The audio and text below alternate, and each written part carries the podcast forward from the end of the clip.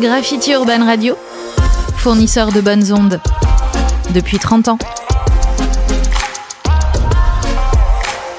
Bonjour, vous êtes bien sur Graffiti Radio 88.6. Nous sommes le 29 janvier 2019 pour notre émission spéciale Découverte des activités avec les animaux.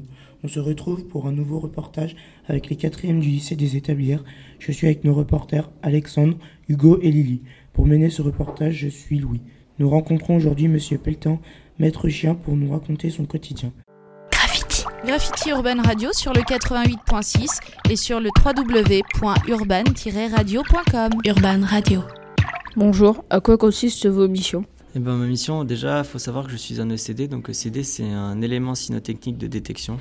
Donc, moi, faut, je gère essentiellement une zone. Et en gros, avec mon chien, on, fouille, on fait, on, fait, on fait de la fouille, quoi, clairement.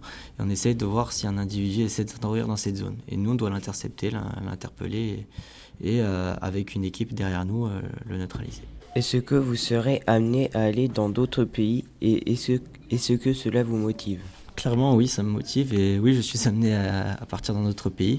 Euh, là, là, actuellement, je suis en train d'essayer justement d'évoluer. Donc, euh, je suis militaire du rang, donc première classe, et je voudrais justement passer sous-officier. Et en tant que sous-officier, je serai euh, amené à retourner justement à la maison mère, donc au 132.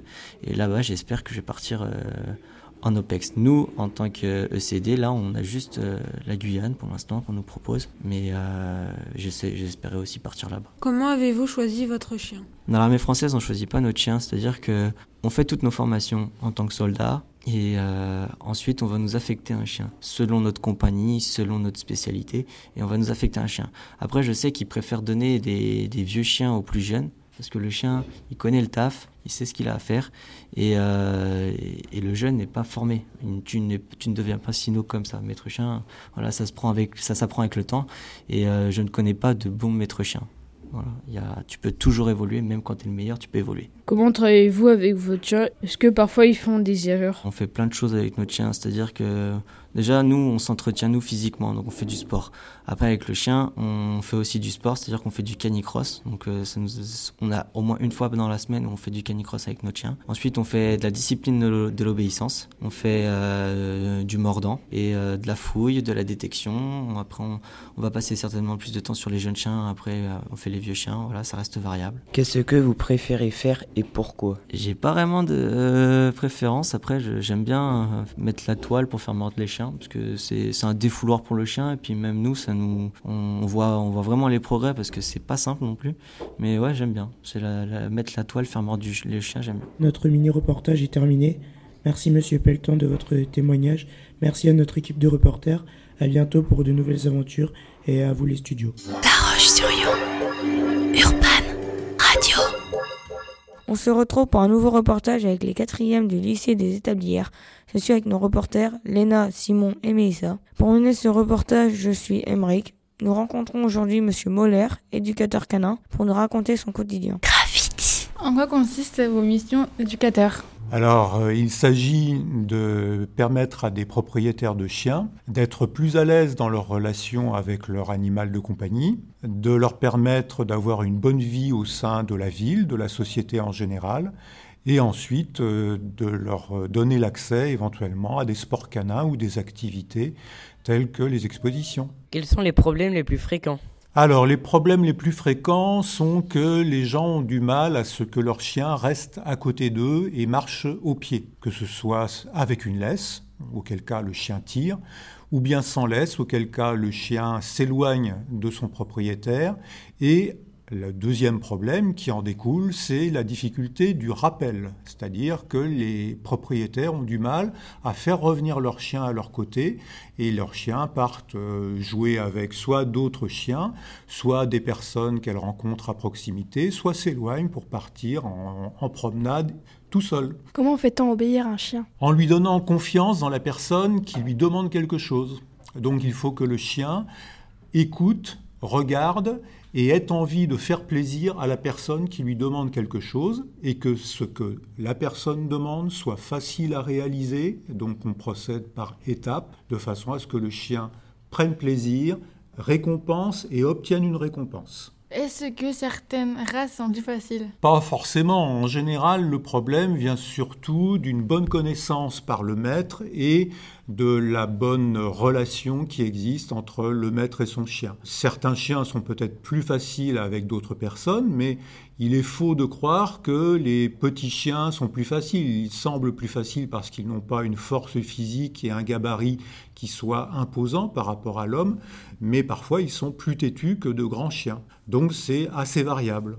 Pourquoi faut-il aller dans un club? Alors l'intérêt d'aller dans un club, c'est que vous allez avoir une relation avec un ou plusieurs éducateurs, des moniteurs éventuellement différents d'une séance à une autre, et également que vous allez travailler d'une part en groupe, donc votre chien sera mis en relation avec un certain nombre d'autres congénères, qui ne seront pas forcément les mêmes. Donc il va apprendre à la fois les codes sociaux qui existent entre les chiens, et puis au sein du groupe, eh bien, il va y avoir une organisation des exercices, de la relation, et les maîtres également vont regarder et apprendre de ce qui se passe avec les autres chiens et avec les autres maîtres. Merci pour votre réponse. Voilà, notre mini-reportage est terminé. Merci à Monsieur Moller de votre témoignage.